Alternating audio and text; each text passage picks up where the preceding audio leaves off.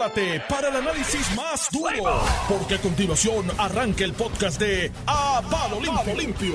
Mira, son las 7 con 59 minutos en la mañana. Ya estamos aquí en nuestro programa. Licenciado Cristian Sobrino, buenos días. Eh, saludos cordiales, Armando, a ti a todo el mundo. Por segundo día aquí ya de bateador emergente. Si me queda uno más. Ramón está en algún lugar. Está haciendo los deberes necesarios para mantener la paz doméstica en su hogar. familiar. ¡Qué hombre sabio! Chacho. y evitar un divorcio, ¿sabes lo caro que es un divorcio? Chacho. Y está aquí Iván Antonio Rivera y Reyes. En su ¡A palo programa. limpio! Estamos aquí, estamos vivos, estamos en victoria, gozoso. Mira, Estamos este, ready para los playoffs. están- Ahí sí, empezaron estamos- ustedes. con Están los cambios ahí a, a todo tren. Mira, este. Se busca un tesorero. ¿En dónde? De- Se busca un tesorero en La Pava. Ah, Espérate, espérate, no hay tesorero. Renunció el de La Pava. ¿Quién era el renunció el tesorero? tesorero. Sí. ¿Quién era? Nadie lo conocía. No. Pero, Cristian, por favor. Se busca un secretario, se busca un presidente. Mira, los golpes son del cuello para abajo y de la, de la correa para arriba. Dice la información. Es que yo empiece con esto. No, No, no, tire para adelante. perdí, En las famosas palabras del gallo que no se huye. Yo lo leí, no, lo, no vi eso. Tire para adelante. Mira, dice aquí, señoras y señores, entre los cinco partidos inscritos, el Partido Popular exhibe hoy las finanzas más frágiles con solo 733 dólares como balance. Eso tiene una explicación. Mira, eh, Eso lo podemos tener tú y yo, Iván, en la cuenta de banco por ahí de ahorro, más o menos. no, la de Normando, la explicación es que por fin pagaron la luz. Y eso pues tiene, eso causa un desbalance en la todavía hay cuenta. una allí. cuenta de luz ahí pendiente. Mira, pero, y en días recientes... pero eso, tiene, eso eh, ahorita te lo van a justificar. ¿Tú sabes cómo? ¿Cómo? Que hubo un sobrante la campaña anterior y como un sobrante, pues no hay que recoger. Eso fue lo que dijeron. los ¿Tú no te acuerdas hace poco que salieron los reportes de ingreso y el secretario del PPD con su boquita de comer, Silax, vino y dijo, ah, no, pero es que hubo un sobrante en la campaña anterior. y Bueno, no hay que cuando es, recoger. es que tu hermano también recuerda, cuando tú usas el Capitolio como sede de partido, pues no necesitas tanto enfocarte tanto en, en la que tú le- arca. Tú le pones Ay. 20 pesos Anda. de Ay, cuota, ¿tú 20 qué estás pesos, pidiendo? 20, sí, 20 pesos de cuota a cada legislador popular y recogen más de Es, 700 eso, de, pesos. eso de cuota apesta a corrupción. Normando, yo espero más de ti. Ah, bueno, ¿por qué ser afiliado? Mira, pero José Rivera Rodríguez, quien se desempeñaba como tesorero de la Pava, renunció. Dice el comisionado, el secretario general Cruz Burgos, dice, tenía compromisos personales adicionales que no comunicó y tenía que atender. Sin embargo, dice aquí, el nuevo día supo que el tesorero renunció porque, entre otras cosas, no mantenía comunicación con Dalmau, con el presidente del partido y era el tesorero. El, el- el asunto que, Pero ¿cómo personal que era tiene- el asunto personal es la fila de desempleo, todos hemos estado ahí. Mucha suerte. Sí, me Eh, dijeron espera. que tengo a Tony López, pero como no lo tiene, no lo voy a tirar todavía, Ah, Iliana. está ahí, está ahí. Está ahí. Pero Tiene que hablar. estoy comunicando y que se ponen aquí. Cuando hablar tú me digas que yo lo tenga, yo lo cojo y lo entrevisto. Ahí. lamentable incidente en Puerto Nuevo. Sí, Está ahí. de- déjame cogerlo por aquí. A usted. El comisionado Antonio López, buenos días. Buenos días, Normando. Buenos días a todos. Este, aquí hay una situación delicada desde las 9 de la noche. Ahí estamos viendo las imágenes nuevamente que Noticentro la está pasando justo en este momento. ¿Qué pasó ahí, comisionado?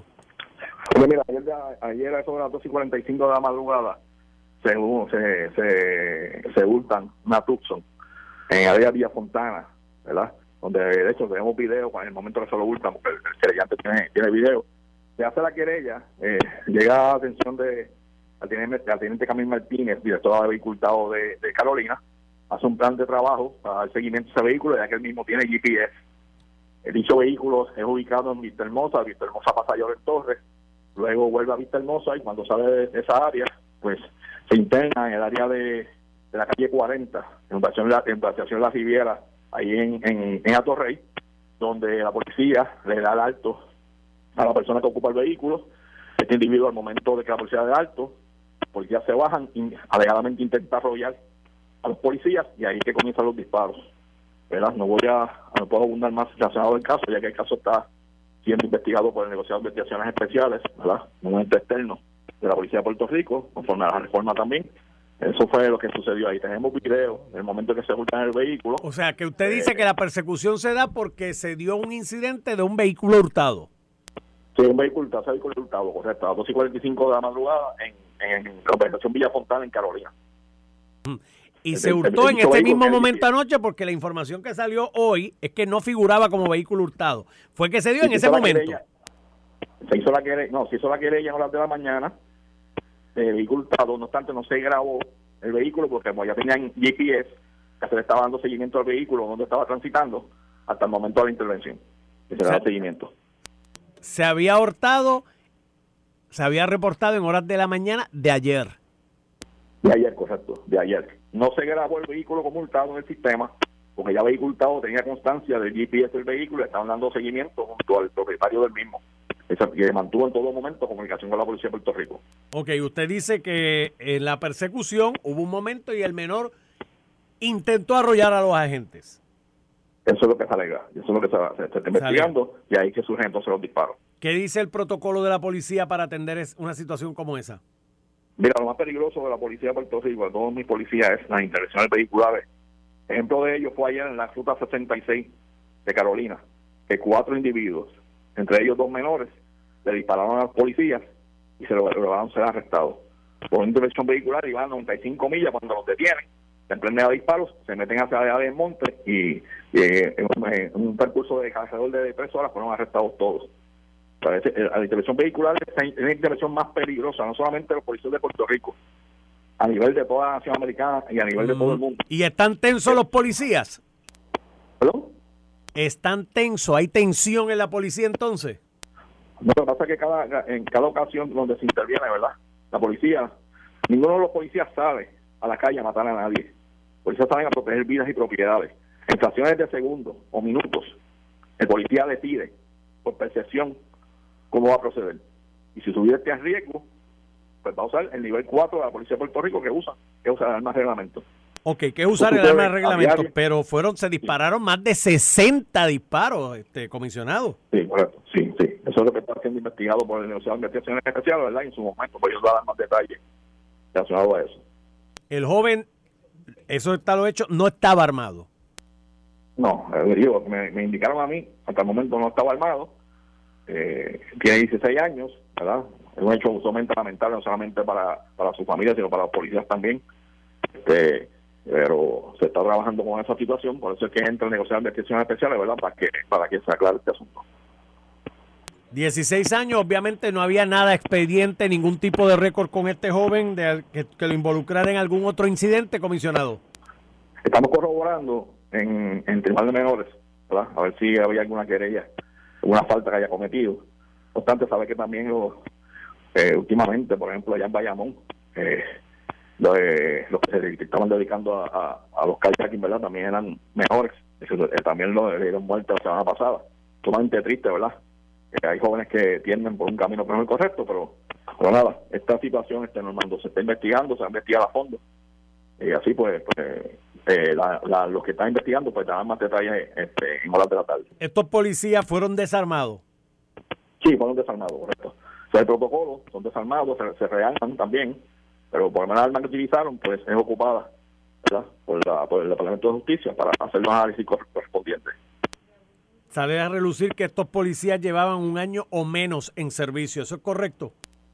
Bueno, ese dato no lo tengo, ese dato no lo tengo, si todos, si todos llevan ese mismo tiempo, pero sí me consta, sí que uno de ellos sí, este, es la de la última academia, pero no, lo, lo de los demás no tengo ese dato. Eh, obviamente ustedes están en reforma. ¿Qué dice la reforma para atender este tipo de asuntos? También la reforma hace la, la unidad investigativa de campo, es la que va a a este, protocolo normal es a la unidad investigativa, de campo, que se conoce como FIU, va al nivel de investigaciones especiales a la escena cuando se usa un nivel 4, ¿verdad?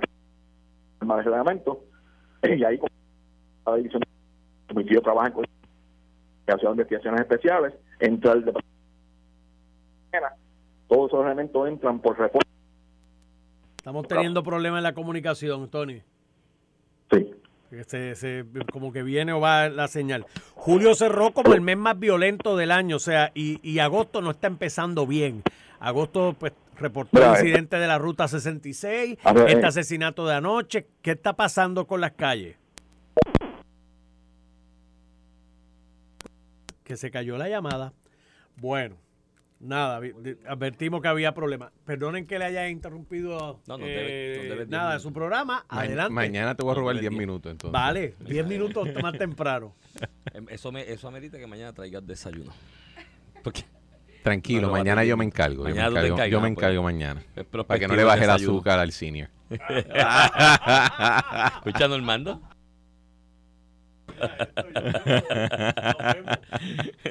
Mira, eh, pues nada, lamentable. Yo creo que lo que lo que pasa en, en estos casos, y para que quede meridianamente claro, más al margen de la reforma policial en Puerto Rico y demás, la obligación del Estado, esto es en Puerto Rico, en cualquier parte del mundo, ¿no?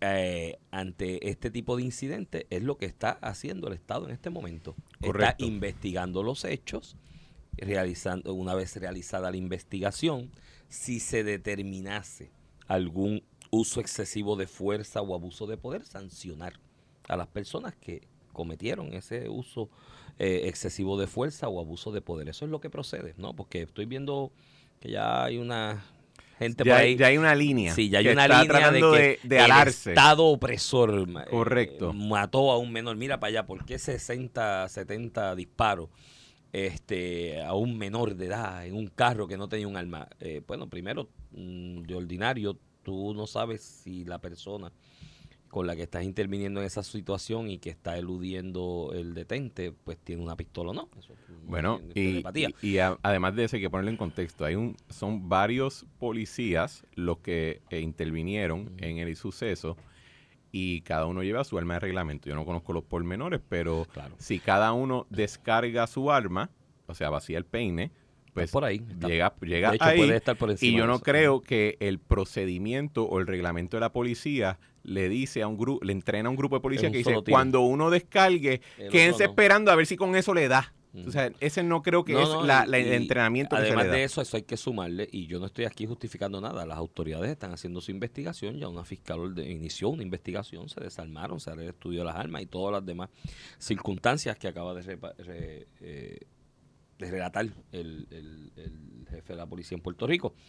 Eh, y terminará la investigación, ¿no? Eh, pero también hay que tener en cuenta, y esto no es ser abogado del diablo ni nada por el estilo, ayer fue un día particularmente tenso con la policía y las intervenciones en la calle. Hubo un intercambio de tiros en la ruta 66, hubo otro, me dicen, no sé si fue Canóvanas o Bayamón, pero hubo otro en horas de la tarde y este en la noche. Así que fue un día tenso, los policías están bajo esa presión, esa tensión, pero vuelvo y te repito, la función y deber del Estado no es necesariamente eh, eh, eh, eh, garantizar que va a haber cero incidentes de este tipo en, en Puerto Rico o en cualquier parte del mundo, ¿no? Esto es puro derecho de derechos humanos y derecho internacional de derechos humanos. eh, que se ha desarrollado eso, esa disciplina en el mundo constantemente. Pues tuvimos ejemplos en Latinoamérica de cositas que estaban fuera de liga. Eh, y la teoría es esa. Una vez ocurre el incidente, el Estado tiene una obligación de investigar Y, de- y, de- una vez eh, eh, realizar la investigación, señalar y publicar los hallazgos de la investigación y si de los hallazgos de la investigación eh, se determina que hubo negligencia crasa, que es la negligencia esta criminal, ¿no? La, Sí. El recklessness, eh, o eh, intención de quitarle la vida con premeditación alevosía a alguien por parte de funcionarios del Estado, el Estado sancionarlos Mira, eh, con lo que aplique conforme a su código penal o sus leyes especiales. Eso es lo que procede. Yo, yo en esa medida estoy contigo, no estoy eh, emitiendo juicio de ningún lado a otro, porque yo no soy oráculo, yo no tengo el tercer ojo divino que lo ve todo y se tiene que investigar y pues, la, la sí, sí pediría respetuosamente a las autoridades que hagan una investigación muy minuciosa porque venga cuando llegue el momento de explicar lo que se descubrió, sea de un lado o del otro, eh, van a haber muchas preguntas que merecen contestarse de, de tanto la, la población como de, de las personas en la prensa, los funcionarios de prensa. Pero sí voy a comentar lo siguiente en términos de, de, la situación que enfrenta la policía. En términos general, a nuestra policía, nosotros le estamos poniendo un- una carga social que los estamos, eh, el, término que se usa mucho en la, en la ciencia gerencial es setting up to fail, en el sentido de que te estamos poniendo una carga que sabemos que va a ser imposible que cumpla. Al policía le estamos pidiendo que mantenga orden, que investigue crímenes, que implemente, proteja la que, vida proteja la vida y la propiedad, que sea también trabajador social casi de sus comunidades, que haga lo que tenga que hacer con los recursos eh, mínimos que le hemos podido proveer hasta ahora, que también cumplan con, un, con un, eh, una disque reforma de la policía eh, supervisada por el gobierno federal, que implementen reformas estructurales dentro de su servicio, que la Junta cambia año tras año o que un gobernador de turno cambia año tras año. Entonces, cuando... eh, y eso en el panorama de una isla asediada, sitiada por el narcotráfico internacional. O sea, esto no es un asunto puramente de- doméstico. de- de- Esto es un asunto internacional lo que está pasando en Puerto Rico con el narcotráfico. Y entonces lo que vemos es que cuando, si, si en, en la retórica popular, uno escucha, no, no quiero decir popular, o sea, el pueblo, no quiero decir el Partido Popular. Sí, por En si la acaso, retórica, en eh, la, en retórica, en la retórica, en la retórica pública, de momento, tú ves que aparece un comentarista que dice, ah, va, cuando estaba Alejo Maldonado aquí había orden. Y, es- y de momento cuando a un policía le disparan una intervención, tenemos un programa donde un reportero le pregunta a los policías que están allí presentes, oye, pero ustedes como que no los respetan porque les disparan para atrás. Entonces, cuando vienen asuntos como este, antes de que se sepan todos los hechos, le estamos cayendo a palo, asunto de poder, violación de derechos violación de derechos, ¿dónde está el monitor de la policía que no ha dicho cómo le vamos a meter mano a estos tipos?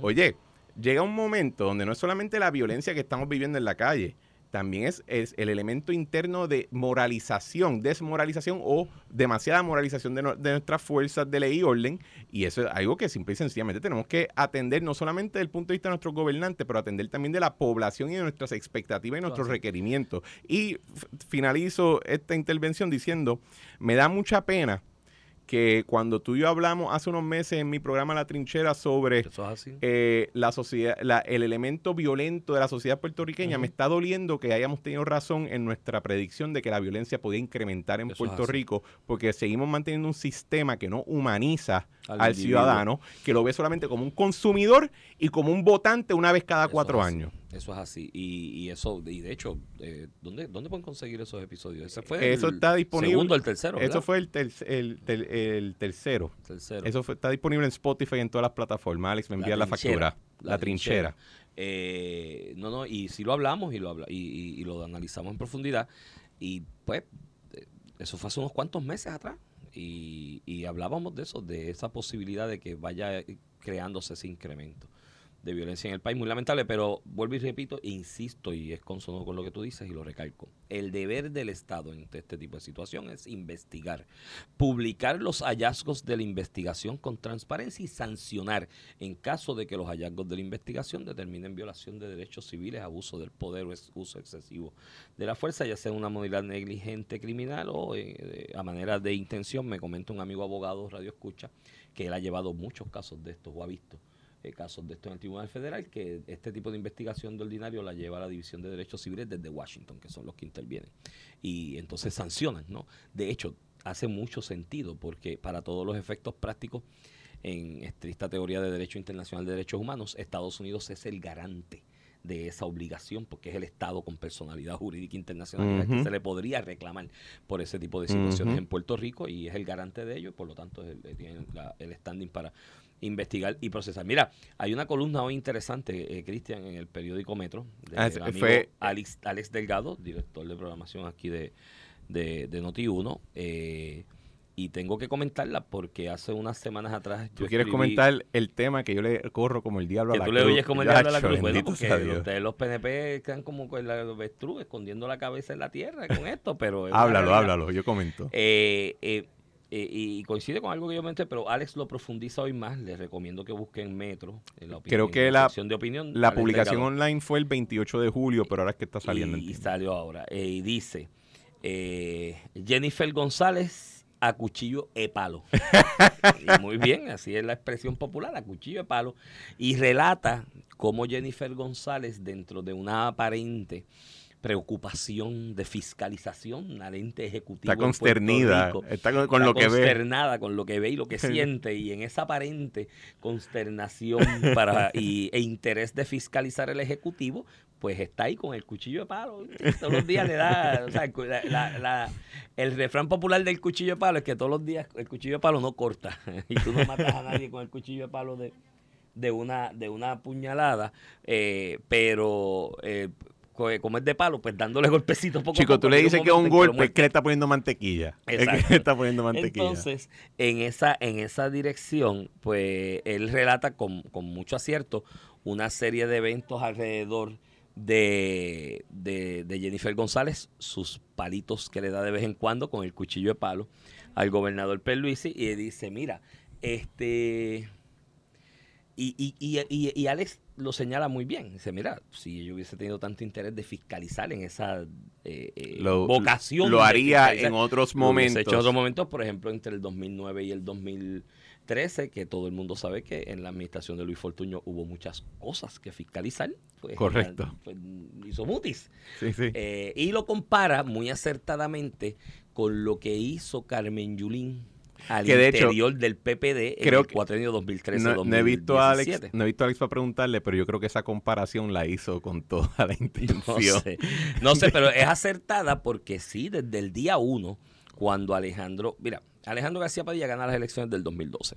¿no? Por la friolera de 10 mil y tantos votos. 11 mil votos y conozco a 11 mil personas que están en mi lista negra por el resto de la eternidad. en ese momento, yo recuerdo que yo le comentaba, de hecho, yo estaba en otro medio cuando eso, y yo comentaba en mi análisis que la noticia no era que Alejandro había ganado. La noticia era que Fortuño por poco gana, a pesar de, o sea, de todas las cosas que pasaron. Y y en ese momento Carmen Yulín dio el palo del año en San Juan porque nadie le daba la más mínima posibilidad de oportunidad de triunfo ante Jorge Santini, establecido. Ella entra a última hora ante una renuncia de, Héctor Ferrer. Héctor Ferrer, eh, que en ese momento era representante, eh, sin dinero, sin estructura política si hubiese sido en el hipódromo, si hubiese sido en el hipódromo, Carmen Yulín pagaba 99 por 1. Bueno, y la gente se olvida, Carmen Yulín gana esa elección contra Jorge Santini con un margen menor del que sacó Eduardo, de, con el que perdió Eduardo Batia. Exacto. Y, y ese fue el dato del año. Y ella se convirtió en la figura más importante en la política, por lo menos para el Partido Popular ¿Y cómo le va ahora? En ese momento. Por ahí estaba cantando el Bad Bunny. la video. Pero bueno, cosas que pasan. Este, el asunto es que que Carmen Yulín en ese momento se lo creyó. Y dijo, fue una pregunta si seria. Dijo, si gané esta, si gané esta, me ganó al, mundo, ¿me entiendes? Claro, claro. Sí, algo así como Manuel Natal cuando y el, y el una elección especial allí en, eh, para representante que dijo, si gané esta, pues soy gobernador. Y la base del Partido Popular dijo, no te vista que no va. Bueno, eh, después, por eso, a eso voy en el análisis que, que hace Alex y esa comparación de lo de Jennifer González con lo de Carmen Yulín. Carmen Yulín tiró la raya desde el día uno. En su misma ceremonia de juramentación le hizo una advertencia vedada o amenaza a Alejandro García Padilla, lo recuerdo, no se me olvida, pues yo estaba en casa viendo eso y dije, Dios mío, yo, soy gobernador y me hacen eso. Ella viene y se vira hacia Alejandro, lo mira en su toma de posición y dice, te voy a decir una cosa, si te metes con la universidad, te metes conmigo y nos vamos a enfrentar y nos vamos a ver en esa. En ese momento yo le comenté a alguien, yo le dije, si yo soy gobernador recién electo y alguien me hace eso en su juramentación, yo salgo de allí, llamo a mi equipo en Fortaleza y le digo, a esta todo lo que se mueva en San Juan, ustedes me lo informan a mí. Le forma un comité de odio. No le apruebo ni un chavo ni para una eh, eh, jeringuilla en un hospital municipal. Y la saco de carrera, porque si ya me amenazó, pues él le dejó, le dio hilo a la chiringa.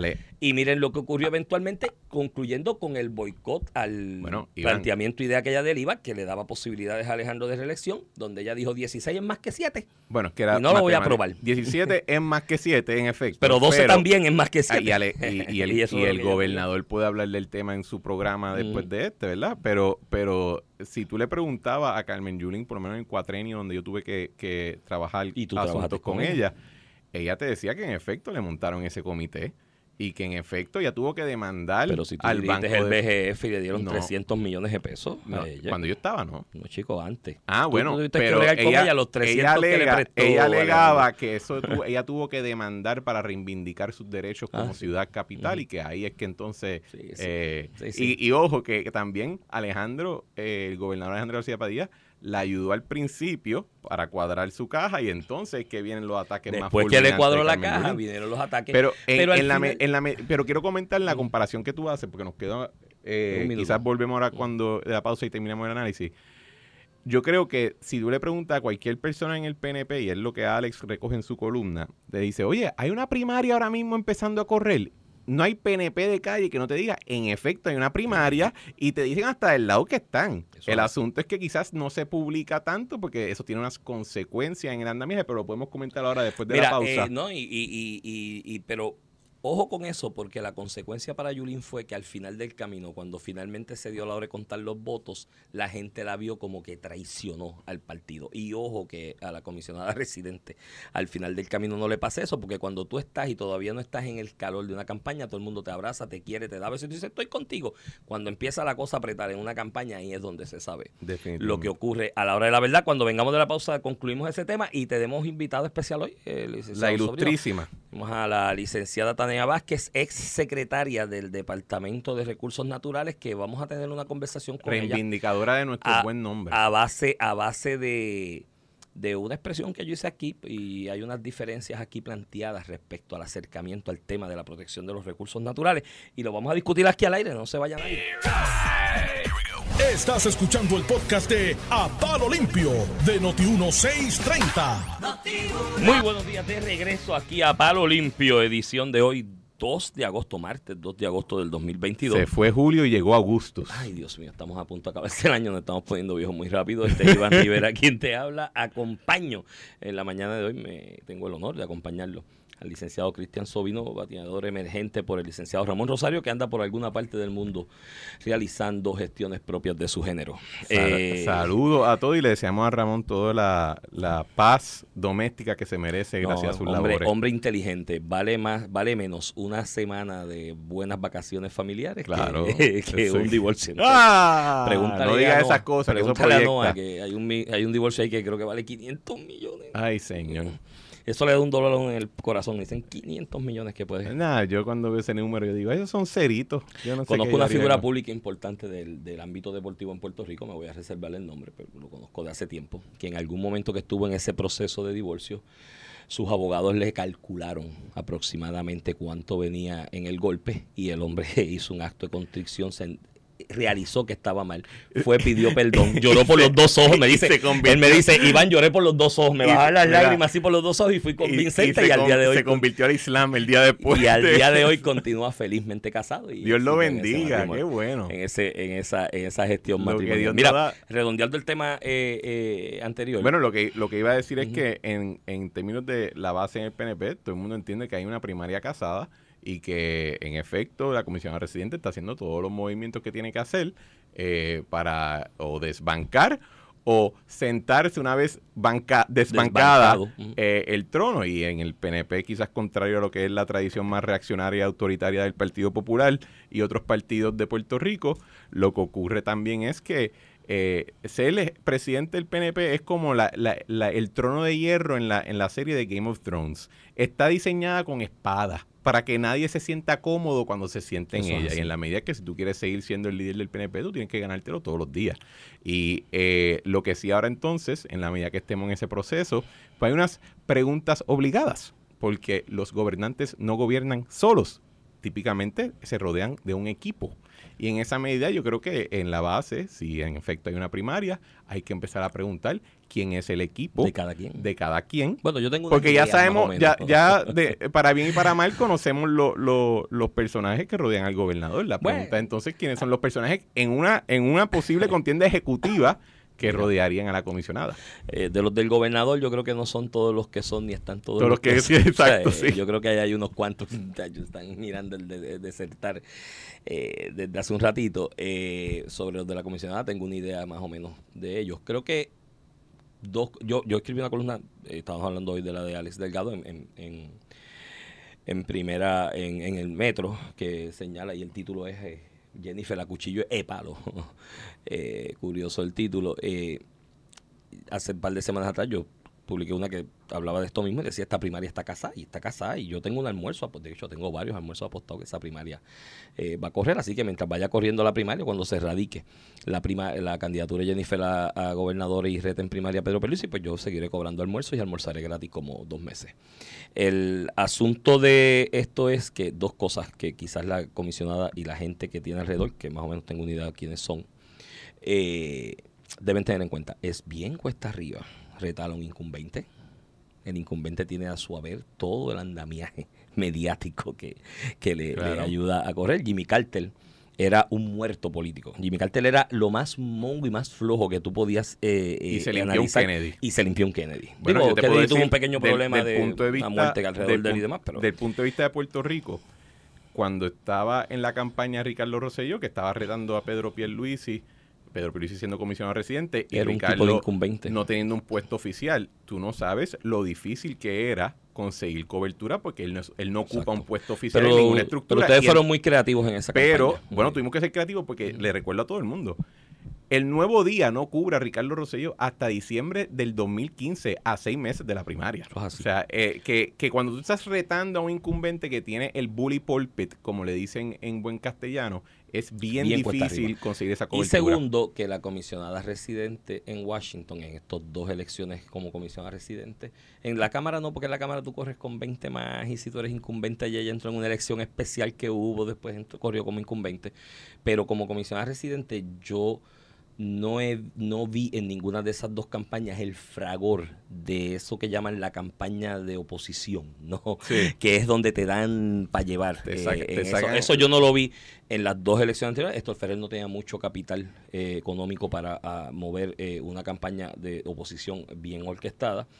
Aníbal, pues todo el mundo sabe los problemas que tiene Aníbal de imagen en el país y demás, y pues, le costó eh, al final del camino. Y una campaña de oposición bien orquestada, mi hermano. Pero nada, vamos bueno, a ver. y tienes, Sabremos. tienes la dificultad adicional que algo que yo he comentado en otros espacios, que en Puerto Rico no hay ningún pa eh, típicamente en los ordenamientos políticos hay una hay como una escalera ya establecida que te va cada paso te va preparando para el, para el próximo. próximo.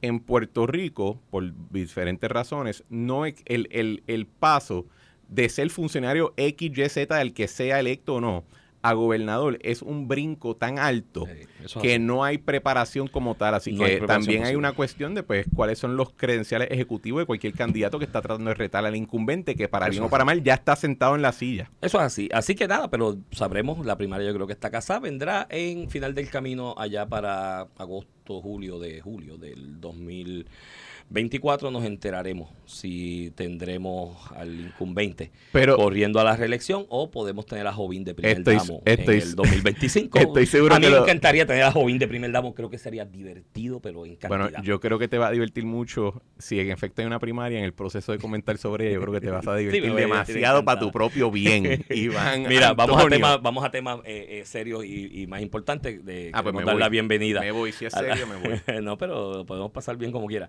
Eh, a la licenciada Tania Vázquez, ex secretaria del Departamento de Recursos Naturales. Eh, buenos días, bienvenida a Palo Buenos días, Limpio. Iván. Te veo Buenos días, Cristian. Veo a la licenciada Se, le- se- con seriedad. se olvidó, se, olvidó un se te olvidó un título. Y reivindicatoria de nuestro buen nombre. Ay, Dios Sí, mío. en muchos aspectos para los que están pensando que Tania está aquí para hablar del caso legal que yo la represento, pues no, no es así. Eh, yo tengo como disciplina no hablar de los casos legales en los que estoy trabajando, en ningún, aunque sean reclamaciones extrajudiciales o procesos judiciales, porque no quiero que nadie me venga a decir que estoy usando el micrófono para adelantar. Tania El vino caso, a darte fuetazo por bocón. Eh, la semana pasada yo con Eso Ramón así, Rosario aquí hablé- bien ¿Eh? bocón Iván ¿Eh? y entonces su cliente le envió un mensaje diciendo eres un bocón, tienes que entonces eh, No, Ponerle eh, un poquito control. y poner un poquito Fue, de fue control. a- algo así por el, por el estilo. Eh, la semana pasada, y para ponerlo en contexto, yo hablando con Ramón Rosario de algunos temas del país, esta fue la expresión, si mal no recuerdo, literal que zumbé. Dije, bueno, aquí, mientras hace falta empleos en Loíza y en todo el área este del país, tenemos un pedazo enorme de terreno por allí que es una reserva. Entonces está allí protegido, no lo podemos tocar. Y yo, pero si hace falta empleos, hay que desarrollar la economía. Y, mi- y- hago el comentario porque mi posición en cuanto a esto eh, es que mi visión, y esto según mis estudios, no del área de recursos naturales ni derecho ambiental, esa no es mi área. Eso es como... Lo sabemos, lo sabemos. Gracias. No tenía que ser tan contundente. qué elegante, no tenía que ser tan contundente y, tan, y podía disimular un poco y decir, no, pero te puedes educar, estás en proceso de educarte. Eh, y ser menos ignorante, pero no es mi área. Áreas de oportunidad para, De- para Iván mejorar, para Sí, mejorar. sí, sí. Eh, eh, aparte de eso, de que no es mi área de expertise. Segundo, yo vengo del campo. Yo me crié y crecí en el barrio El Verde de Comerío, donde yo le decía en broma a muchos amigos que, que yo, el, el medio ambiente me estorbaba para salir del barrio, porque cuando llovía, había inundaciones, alguna onda tropical, no tenía que ser un huracán, los árboles, los derrumbes y demás no me dejaban salir, estaba ahí secuestrado por por lo menos 24 horas a lo que podía salir del barrio. Y, y pues bajo, básicamente con esos prejuicios con los que uno crece. Y uno se claro. cría, es que hago el planteamiento, pero a base de eso, aparte de otra cosa, en mis estudios formales, siempre mi visión sobre la preservación de los recursos naturales es una preservación de los recursos naturales en función de ponerlos a operar y a trabajar para el mejoramiento económico de los países, ¿no? Por eso se protegen. De hecho, hay tratados internacionales Claro. de las pasadas colonias que le dicen a la ex potencia administradora no te puedes apoderar de los recursos de ellos, te vas y los dejas los recursos que ellos los exploten. Esa es mi visión. Y a veces yo pienso que en Puerto Rico hay demasiada reserva natural y que estamos protegiendo recursos para mirarlos, no para ponerlos a función de mejorar la economía. Y ahí recibí el palo en esa llamada de la licenciada Vázquez y ella pues nos va a hacer el favor hoy de ponernos su punto de vista al respecto. Primero que nada, y en serio, eh, gracias, gracias por la invitación y saludos a, a todos, ¿verdad? El público de Radio Escucha. Este, tú tienes un punto, Iván, definitivamente el, el problema ha sido cómo se ha, se ha llevado el mensaje en Puerto Rico. En Puerto Rico y quizás a, través de todo el mundo eh, hay una visión incorrecta que la preservación de los recursos naturales es opuesta al desarrollo ec- económico. Y la realidad es que el desarrollo económico depende 100% de la preservación de los recursos naturales. Y cuando hablamos de preservación podemos hablar de un buen uso de los recursos naturales preservándolos. El problema es que aquí hemos vendido este mensaje y a través de todos los años, ¿verdad? Eh, y es parte de lo que, lo que hablamos cuando te llamé. El problema es que eh, yo llevo, nosotros llevamos este mensaje de que aire limpio y agua limpia es importante para vivir, ¿verdad? A la gente no le importa. Pues entonces vamos a hablarlo en, en lo que es economía, como tú muy bien dijiste. Ay, hay ese pedazo de tierra allí que se está perdiendo y no hay empleo. No es, necesariamente de esa manera. La realidad es que a través de todo el mundo se está moviendo lo que es la economía verde y en Puerto Rico, eh, lamentablemente, hemos estado muy lentos en insertarnos en ese, en ese movimiento. Y el problema que tenemos eh, realmente aquí es que eh, seguimos replicando un modelo económico que viene desde la revolución industrial que se basa en economías no cíclicas, o sea, se basa en lo que es agotamiento de los recursos. Y esto ha traído como consecuencia el calentamiento global que tenemos ahora mismo y el cambio climático. Y si vamos a hablar de los problemas del cambio climático, vamos a, a- ayer mismo estaba viendo las noticias de Kentucky, la- las inundaciones que están teniendo por culpa del cambio climático, eh, que han habido 35 muertos. La, el año pasado, si te acuerdas, hubo una tormenta invernal en Texas donde murieron 200 y pico de personas. Este año también en, en- en invierno hubo unas temperaturas que rompieron récord. Eh, y así puedo hablar eh, en África.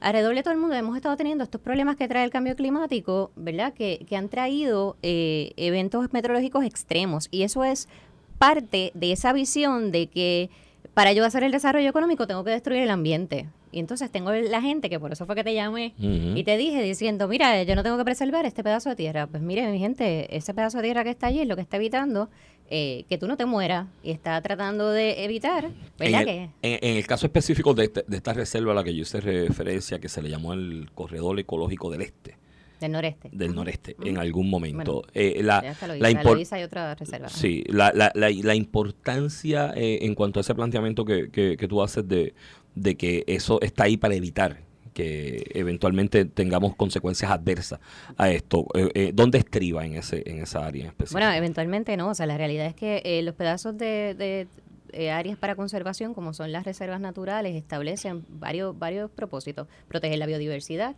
¿no? que, ¿verdad? proteger la- las especies. Y en este problema, y lo puse en el contexto de calentamiento global, porque eh, cuando tú piensas en una reserva, ¿qué es lo primero que piensas? En árboles. Me dijiste los árboles que se cayeron al piso y no te dejaban salir de tu casa. Sí, sí. Pues, ¿cuál es la función del árbol, verdad? Digo, eh, aquellos de Comerío no eran precisamente una reserva, están allí. Porque están Claro, pero ese árbol es el que está evitando. Mira, mira, ayer tuvimos un índice de calor de 110 grados en Puerto Rico. Imagínate si no tuviéramos árboles.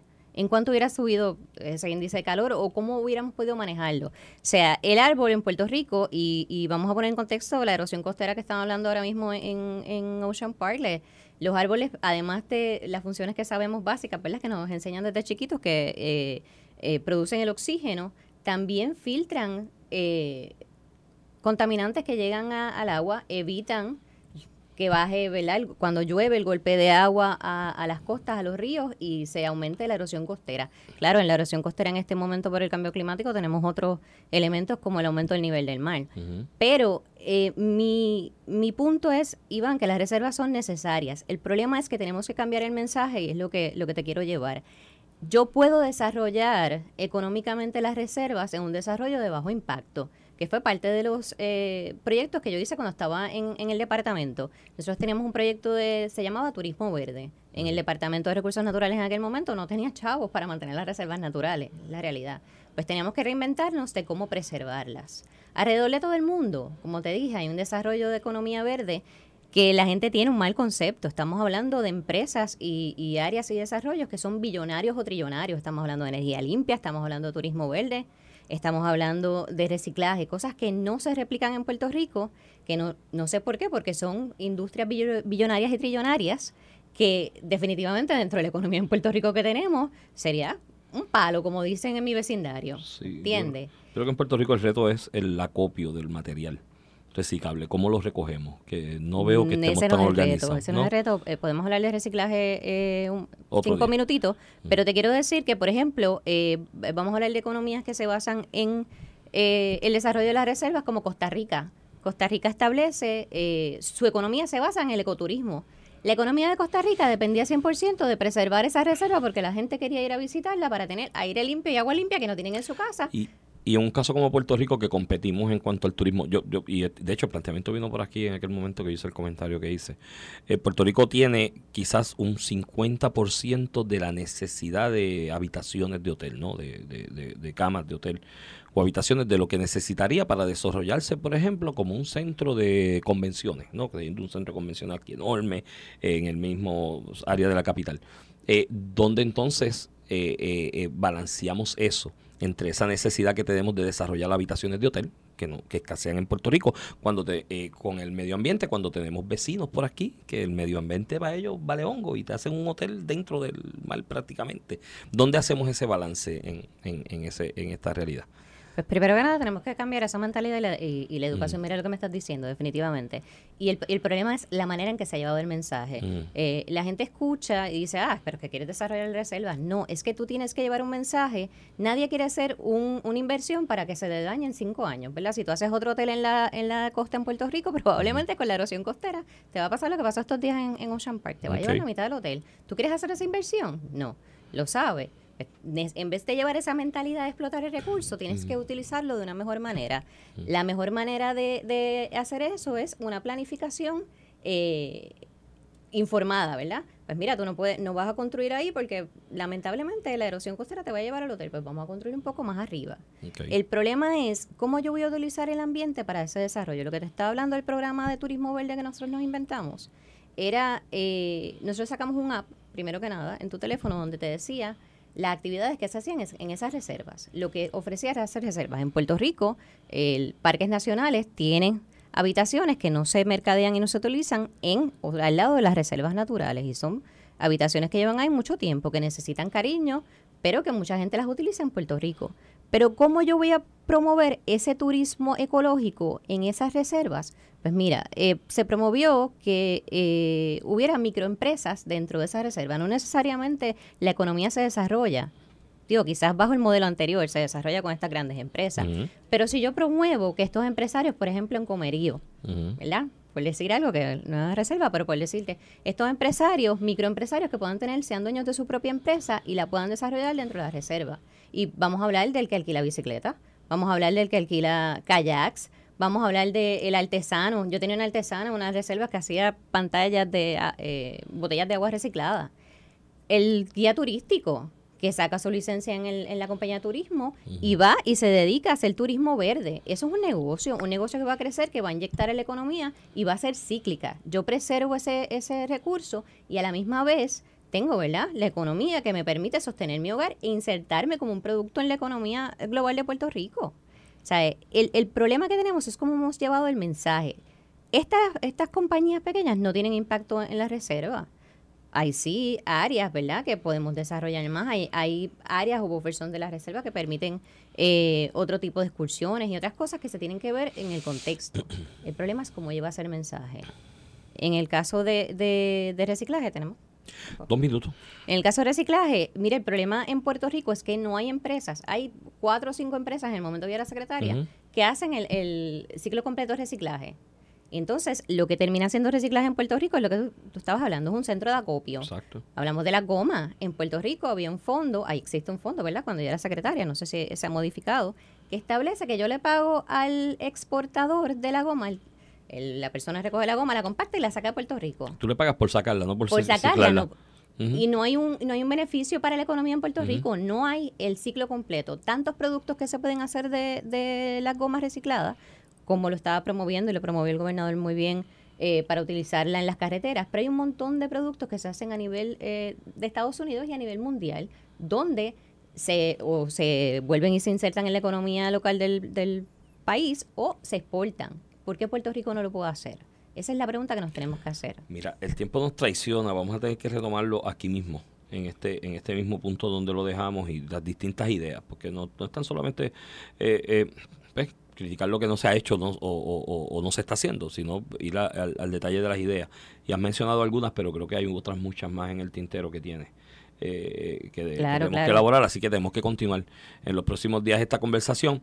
Eh, no te voy a decir que me has convencido 100%, pero me, está, me estás ablandando. Estoy, Yo, yo sé que a tu edad, más o menos yo sé que a tu edad es difícil convencer Ahí de está cambiar, el golpe, cambiar ahí el- está el golpe también. Este, este, directo hígado. Mira, con eso nos despedimos. Gracias, eh, Tania, por Gracias, estar aquí con nosotros. Vamos a continuar esta conversación. Yo creo que es un tema que debo tomar. Y primero y segundo, para que la gente también vea que podemos disentir en pareceres y acercamientos a distintos temas sin tener que faltarnos el respeto, sin tener que decirnos corruptos, sin tener que decirnos lo otro, simplemente disentimos, tenemos una, unas diferencias y podemos dialogarlas y, y conversarlas. Es que y eso eso es un mensaje importante. Es un mensaje importante que queremos llevar desde aquí a la ciudadanía en general y para algunos por ahí que tiran piedras y comentarios en las redes y en otros sitios mentándole la madre a uno, de la misma manera en que tú has venido aquí y hemos hablado de un disenso que tenemos en cuanto a un acercamiento a un tema, cualquiera de ellos puede venir y nos vamos a tratar con el mismo respeto.